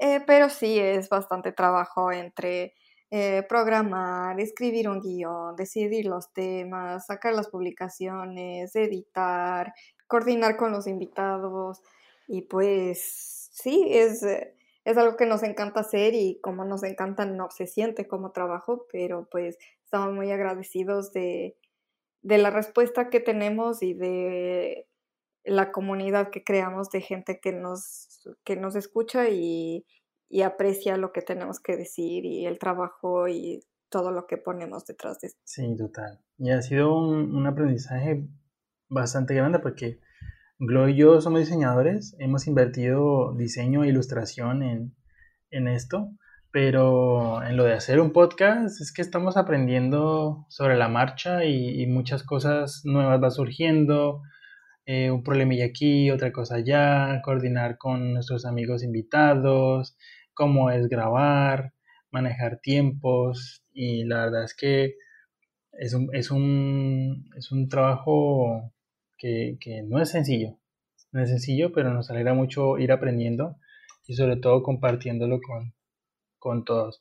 Y cada uno de los aportes que nos dan, sepan lo que, que han, han, nos han ayudado a ir mejorando poco a poco eh, a través de cada episodio. Y aún nos falta mucho para aprender. Sí, y de nuevo, tampoco, como dije antes, no es que somos dueños de la verdad, no, nada, o sea, todo lo que decimos es basado en nuestra experiencia y en lo que nosotros conocemos, tanto académicamente como empíricamente en, dentro del, del mundo y de la industria. Uh -huh. Pero si es que tienen más comentarios o creen o no están de acuerdo con algo que decimos, también es bienvenido y, y lo corregimos después. Vale. ¿Qué tal, Glossy? Empezamos a, a ir eh, leyendo algunos mensajes e incluso escuchando algunos mensajes que nos han enviado a, a lo largo de estos 10 episodios. Tengo un, un, grupo de WhatsApp con unas amigas muy cercanas que, que somos todas unas geeks y se llama el Distrito 12. Y las personas que entiendan esa referencia, may the odds be ever in your favor ellas siempre están como muy pendientes de los episodios o me piden disculpas si es que si es que no están a la par con los episodios y cosas así. O sea, es chévere porque ponen mucha atención a, a lo que tenemos que decir y, y escuchan así muy uh, atentamente y me dan uh -huh. sus opiniones, ¿no? Entonces, eh, en eso mi amiga Majo me sabe poner como me puso recién, eh, qué excelente el episodio con tu prima, o sea, con la, con la profe Vero. Uh -huh. ha sido el que más me ha gustado hasta ahora. Me dejó también como esa penita de que me hubiese gustado recibir clases de arte, eh, más que nada porque mi entorno siempre fue de darle más importancia a las ciencias exactas. Creo que lo más cercano al arte que he tenido es pintar mandalas, si es que eso se puede considerar arte. Y um, bueno, mi, mi amiga Majo también me pone eh, tal vez ya duermes, pero escuché el podcast, está genial, me gustó mucho.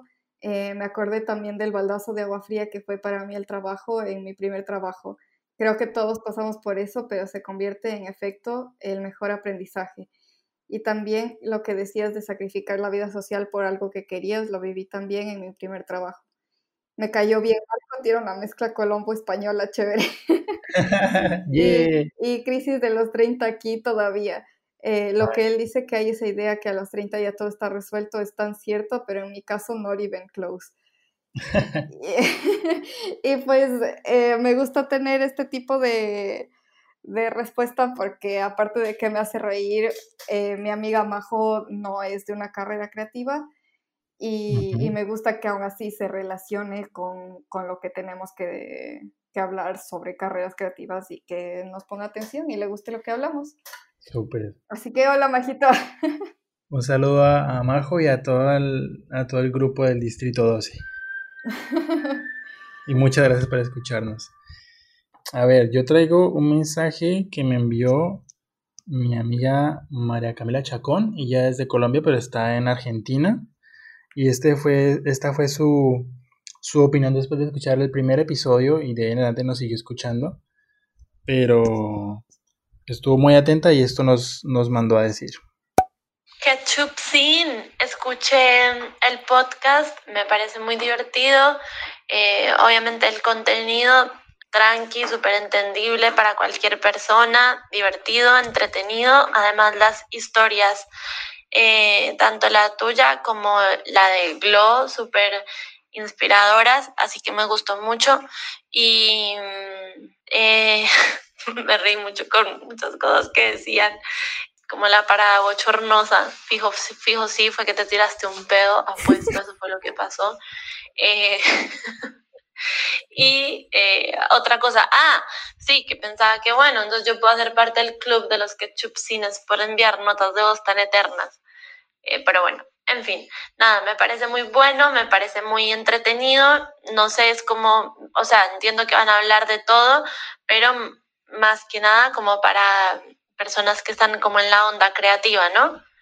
Pero, pero bueno, sería súper divertido. Yo sé que tienen, ay, ya sé, estoy hablando cualquier cosa, pero por ejemplo, a mí ese mundo creativo me encanta, me encanta y me encanta aprender sobre eso. Entonces, también que muchas, no, me da, sí, me da mucha risa, por ejemplo, cuando hablas de que te envían el logo y que te lo envían en PNG, no sé qué.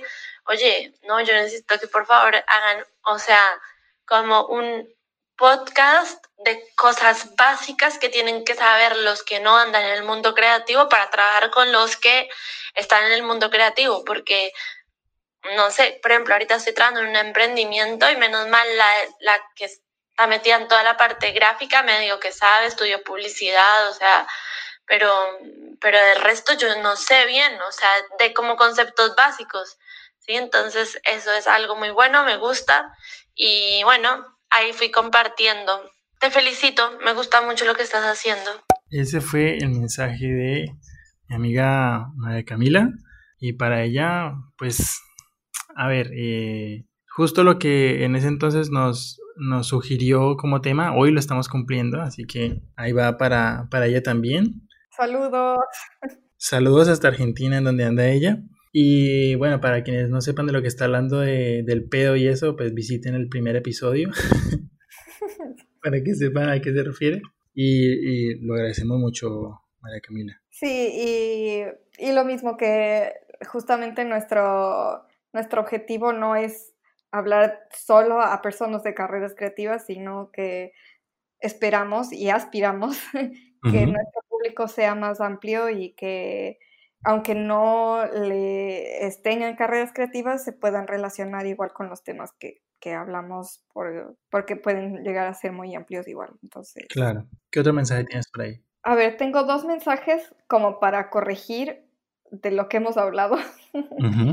Eh, el primero es que en el episodio de cómic y novela gráfica eh, dije que no conocía ninguna librería en Quito que venda eh, cómic y novela gráfica. Bueno, también pedí que me corrijan si es que me equivoco, pero mi amiga Maca, que es mi mejor amiga y también es parte del Distrito 12, ella eh, me dijo que sí venden novelas gráficas en una librería que se llama Lobo Lunar.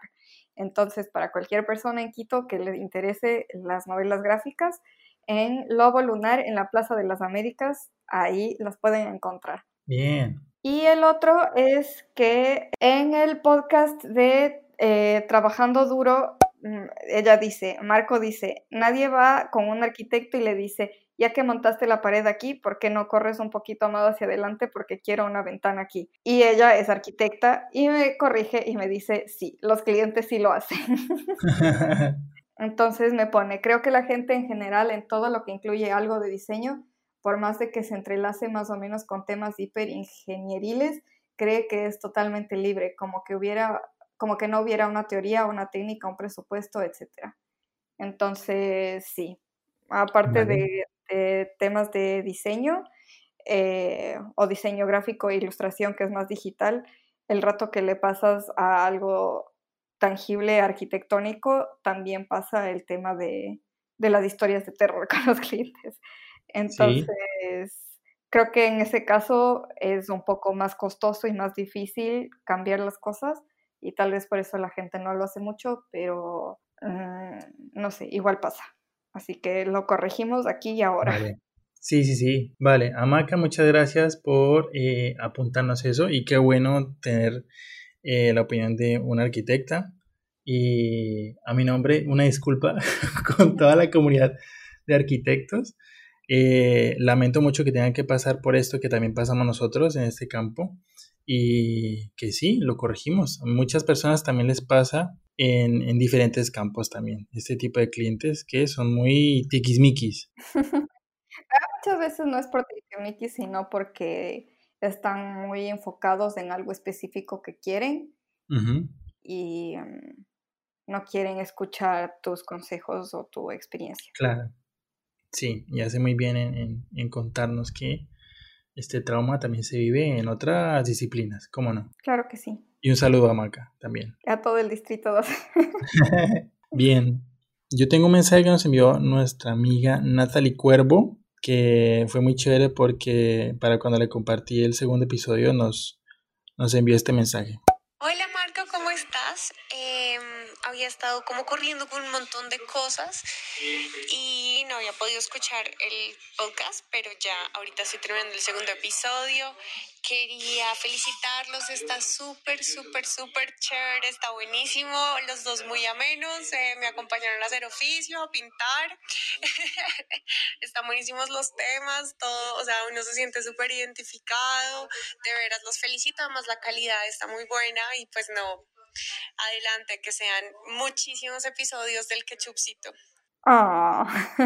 Pues a Natalie, muchísimas gracias y me alegra mucho que estemos empezando a hacer compañía de, de, todos ustedes que en sus actividades. Así como lo cuenta ella mientras estaba haciendo oficio, mientras estaba pintando. Mi otra amiga que también se llama Natalie, mi amiga Naftali, también me contó que a veces mientras está cocinando, cosas así, pone los episodios. Así que, pues qué chévere, la verdad para eso, para eso son los podcasts, para que nos hagan compañía en, en diferentes actividades, para que se sientan parte de la charla porque esto es una charla entre amigos, así lo consideramos. Y a Natalie y a todos quienes nos escuchan, muchísimas gracias. Qué, qué, bueno poder acompañarlos. Sí, eso es como también otro de nuestros principales objetivos, porque normalmente yo escucho un podcast mientras estoy trabajando igual o no sé, mientras estoy haciendo otra cosa o cuando camino, cuando estoy en el metro. Entonces, em, es justamente para sentir como esa compañía o para sentirme parte de una conversación. Y me gusta que podamos también ser eso para alguien más. Y gracias. Sí, ¿tienes otro mensaje? Eh, bueno, sí, de mi amiga Caro, que igual está hablando del, del episodio con mi prima. Em, ella también dice que cree que es el que más le gustó de todos porque abarcó temas no solo de diseño, sino de educación y arte, y que le encanta. Entonces, sí, es más o menos eh, andando un poco más en lo que hablamos antes, que a pesar de que hablamos de cosas de carreras creativas, mi amiga Caro es abogada y aún así le gustó y aprendió, entonces... ¡Ay, qué chévere! Está súper bien que encontrar como este apoyo de, de gente aparte que te que está entendiendo un poco más de lo que significa tu carrera, ¿no? Claro. Vale, vamos con otro mensaje. Este nos lo envió nuestra amiga Sara Silva, compañera del máster en diseño e ilustración, que le caía muy en gracia algo que le pasó escuchando el primer episodio. Vale, solo decir que os estaba escuchando y mira, me he podido reír cuando habéis dicho lo de la reconquista em, de Marco, Marco Pizarro y he dicho yo en mi cabeza, Marco Pizarro. Y me he hecho el chiste yo. Y justo después lo habéis hecho vosotros. Y he dicho, madre mía, está en nuestra cabeza. Nada, lugar común. Eso era todo. que me ha hecho mucha gracia. Ay, gracias, Sara. Un saludo muy grande para Sara, que también está muy pendiente de, de los episodios. Y qué bueno, o sea, estamos ahí en sintonía todos con, con los chascarrillos, digámoslo así. Sí, y cuando, eh, para, para tratar de ser políticamente correcta, cuando hablamos de reconquista es en tono de broma, por si acaso, no sean muy sensibles. Sí, somos un par de, de diseñadores latinoamericanos, estamos en España, pero todo aquí se trata con el respectivo respeto, ¿cómo no?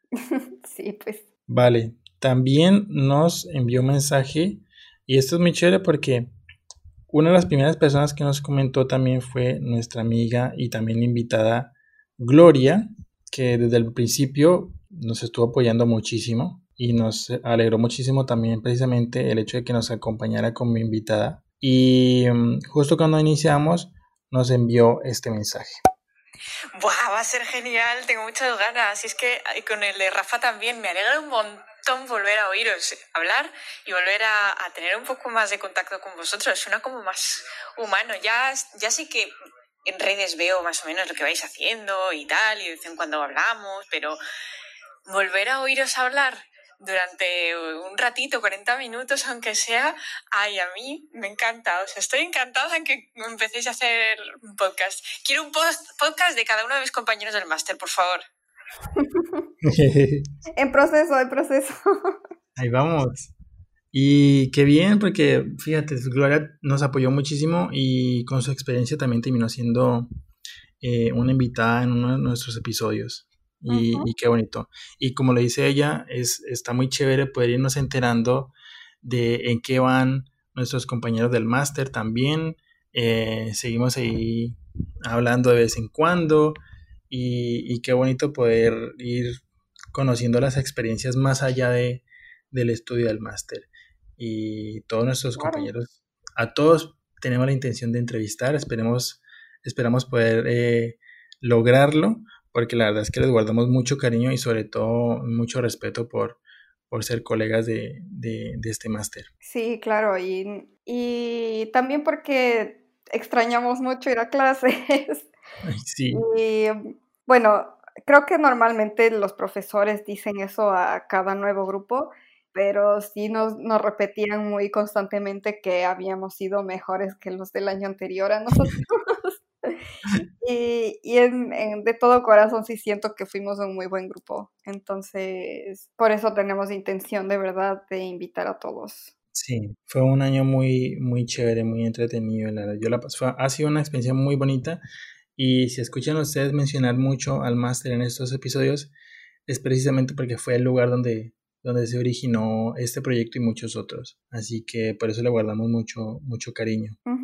Y también me gustaría también mencionar personas que en redes nos han apoyado muchísimo, la verdad, comentando o compartiendo alguna historia. Entonces, para ellos especialmente eh, va este agradecimiento a personas como nuestra compañera de máster, por ejemplo, Victoria Cabedo, que Victoria también tiene otro podcast que es sobre historias ilustradas, que se llama Ojo al Cuento, está muy pendiente, como que nuestros proyectos nacieron casi a la par, entonces somos como ahí hermanitos de, podcast y nos recomendamos mucho entre, entre nosotros y nos alegra muchísimo tener el apoyo de ella. Sí, claro que sí. Hay otros usuarios como Dacalister, que se llama David Hernández en Instagram, que nos ha reposteado algunas veces, nos ha compartido que nos, nos escucha mientras está trabajando, él es ilustrador, entonces nos, nos, nos, llena de mucha alegría ver, ver, las historias que postean sobre, sobre su trabajo y que nos escuchan. También para Ilustre Señorita en Instagram también, eh, su arroba es arroba ilustrestra, ilustres RTA, lo siento, está muy difícil tu arroba. Pero para ella, muchas gracias por, por también por el apoyo, porque nos ha estado posteando en stories. A nuestra compañera de máster también, María Esper, que es ilustradora.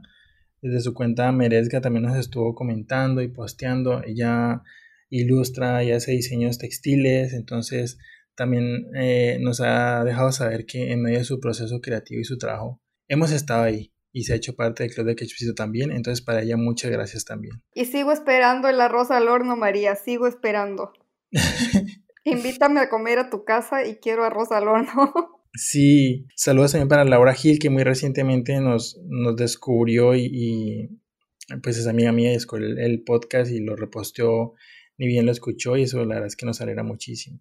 Y para todas las personas que eh, de una u otra manera en alguna red nos haya escuchado o haya compartido algún, algún podcast, así no haya escrito o mencionado nada, créanme que se los agradecemos de corazón. Sí, o sea, esto siento que está creciendo y está bien eh, y es porque tenemos gente que nos apoya y nos escucha y, y les agradecemos mucho. Sí, finalmente hay personas muy cercanas a quienes agradecer, ¿verdad, Glo? Sí, Em, bueno, ya saben, mis amigas del Distrito 12 y a mi amiga Caro, eh, porque yo sé que escuchan esto con toda su atención y se toman el tiempo para escribirme sus comentarios. Eh, de nuevo me piden perdón si no están al día con los episodios y, y tanto comentarios de cosas que tenemos que mejorar como comentarios de las cosas que sí les gustó. Se, se reciben muy bien y nos, nos, ayuda a seguir haciendo este tipo de contenido para que se entretengan y les acompañemos. Y bueno, a mis papis, como dice Marco Don Glo y Doña Glo, y a mi familia en general, porque siempre esperan el lanzamiento de los nuevos episodios y están ahí al tanto de, de qué hacemos y nos dicen sus comentarios y eso. Y bueno, al, al niño Pau, porque si, eh, quien me conozca sabe quién es, pero siempre me dice su opinión después de escuchar cada episodio y me repite los consejos de Marco, que le dice el, apóstol Marco. cada que, que escucho el episodio viene y me dice, como dijo el apóstol Marco, tienes que practicar todos los días. Eh, eso, me, Un saludo para Pau. Para, para que siga practicando y mejorando. Bien, saludos, por supuesto, a Pau también, muy querido. Y saludos de nuevo a, los papás de Glo, que la verdad que nos, nos estamos intercambiando ahí feedback de, de, familia y siempre, y siempre suenan ellos. Eh, para ellos un saludo y un respeto desde acá también hasta Ecuador. Y por mi parte tengo que agradecer, bueno, una fanática, fanática muy juiciosa de este podcast es mi mamá, la profesora Dabeiba, quien no solamente por eso mi mamá nos apoya, se lo toma muy en serio. Mi mamá nos envía por escrito un informe de su opinión sobre cada episodio y se lo comparto a Glo y muy atentos eh, lo leemos. Nos alegra muchísimo, mamá, muchas gracias. Y ya creo que ella espera nuestros episodios y nosotros esperamos su, su informe de cada episodio. sí, sí, sí. muchas gracias a mis hermanos, a mi hermano Carlos, a mi hermana Olga, a mi hermana Darle, a mi hermana Teresa, que también les comparto los episodios y lo escuchan, y especialmente hermana Darly está muy pendiente de los episodios y también nos ayuda mucho compartiéndolo con más personas de mi familia y con más conocidos. Así que para ella, que está muy atenta siempre y ahí metiendo mucho la cucharada, muchas gracias Darly. Eh, a mi mejor amiga Naftali también, que ya la he mencionado en otros episodios, que también está muy atenta. Naftali es la doctora Naftali, es ingeniera doctora ya y ella es otra de las personas que no está en nuestro campo, pero también comparte mucho de nuestro de nuestro podcast y nos escucha. Así que Naftali, muchas gracias. Te adoro. Sí. También a mi querida Juanita, Juanita de mi corazón, que está aquí al lado mío siempre y está muy atenta también como el Pau. Eh, anda dando ahí su feedback y sus consejos y recordando cosas. Compartiendo en sus redes y, y todo el tiempo está ahí súper pendiente la Juanita. Saludos. Y bueno, de nuevo, a todos nuestros amigos del máster de Diseño e Ilustración de la Universidad Politécnica de Valencia. Muchas, muchas gracias. Ahora también a los profes, que algunos nos han estado empezando a, seguir eh, y esperamos tenerlos de invitados también, así como lo hicimos con el profesor Rafa Jordán. A nuestros amigos y a nuestros amigos y profes del máster, muchas, muchas gracias. En serio, chicos y chicas, se los agradecemos y los llevamos en el corazón todos los días. Siempre. Y bueno, como yo también le mando grandes saludos y abrazos a, a Doña Dabeiba, que de verdad cuando se, cuando se retrasa un poco es como, Marco, estoy esperando en los comentarios. sí. Porque me, me, gusta mucho lo que tiene que decir. Y hola, le mando un abrazo. Oh. Cuando esté por Colombia le visito para que me invite un café. Por su pollo, por su pollo. Muy, muy buen sancocho de gallina. Y bueno, nada, en general a todas las personas que nos escuchen, a, a los antiguos eh, escuchas de este podcast y a los nuevos también, si más adelante llegan a, este episodio, a ustedes que están escuchando en este momento, muchas gracias. Sí, y eso, y es nuestra pequeña familia que chupcita y, y todos están invitados y que esto siga creciendo. Sí, síganos compartiendo, síganos recomendando, síganos eh, comentando cosillas. Aquí todo es muy, muy bien recibido y cada una de las personas ya siéndose miembros de eh, la comunidad del Club de Ketchupcito. Y ya creo que es hora del Ketchup Tip de la semana.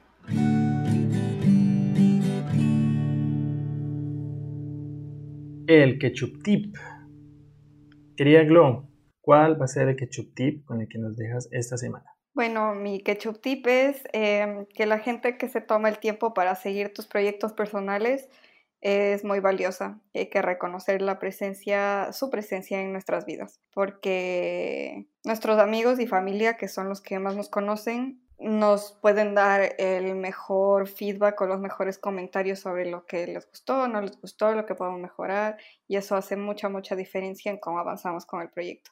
Entonces, en, en general, el rato que alguien, cualquier persona tiene un proyecto personal en el que está empezando, pues denle todo su apoyo y si es que, bueno, de los dos lados, si es que tú estás empezando con tu proyecto personal, eh, agradece el apoyo que te den las personas que tienes alrededor tuyo y si es que ves que tus amigos están empezando algo, también apoya. Y no quiero decir económicamente porque muchas veces no, no tiene, pero compartiendo, eh, recomendando, lo que sea, cualquier otra cosa, pero todo es como muy, muy agradecido. Sí, este podcast es viva prueba de, ello, porque este fue nuestro proyecto y con todo el apoyo que hemos tenido, a tope. Y justamente este episodio, aparte de, de que nació de uno de estos comentarios, es también porque es nuestro décimo episodio, estamos ya más de dos meses en esto y justamente seguimos avanzando porque tenemos esta, no sé, este, esta respuesta y este cariño de la gente que tenemos cerca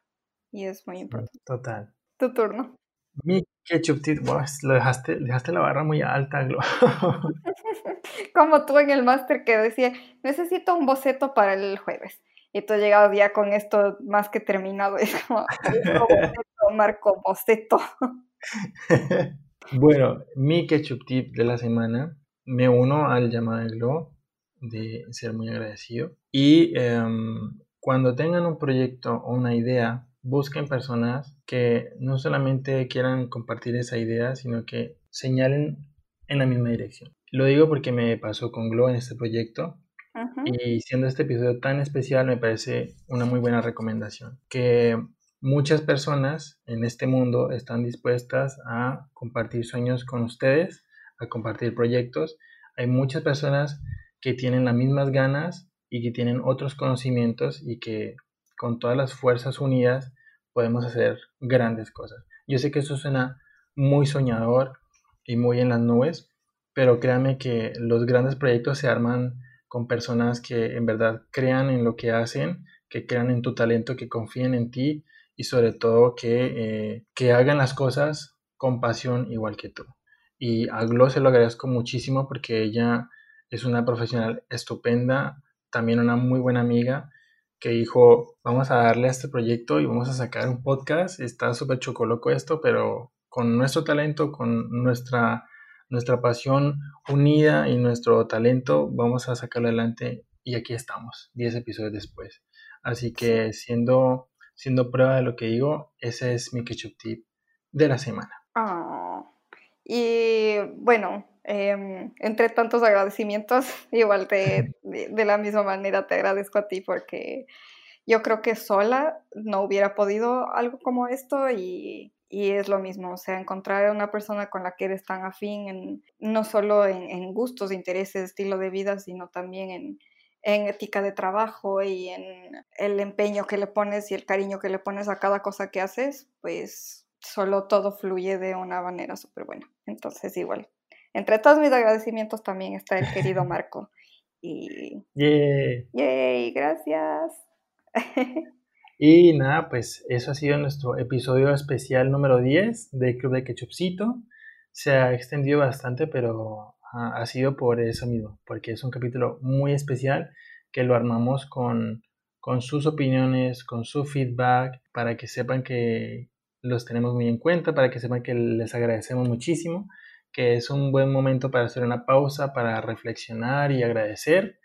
Y esperamos seguir compartiendo con ustedes muchos episodios más porque no crean que aquí se acaba todo, o sea, tenemos más invitados, tenemos más ideas, tenemos más temas y sobre todo tenemos más ganas de que la familia Ketchupcito siga creciendo. Y también obviamente siempre estamos abiertos a, a, sugerencias, a que nos digan que quisieran escuchar de parte de nosotros, si es que como en el episodio del cómic también quieren que les recomendemos series o películas o libros o música, cualquier cosa, pues en nuestra humilde opinión, lo vamos a hacer.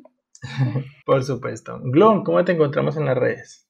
Eh, todavía me pueden encontrar en Instagram como Glow Letters y como Glow Design Things. Y yo tengo un reto para nuestros escuchas porque, em, a ver, tengo un, un, proyecto de rebranding personal, em, que, porque en el episodio de con Paula yo les dije que, que, tienen el mismo nombre en todo lado y yo tengo mil cuentas diferentes. Entonces, tengo Glow Design Things, tengo Glow Letters, pero a Glow Letters le quiero mandar a la horca.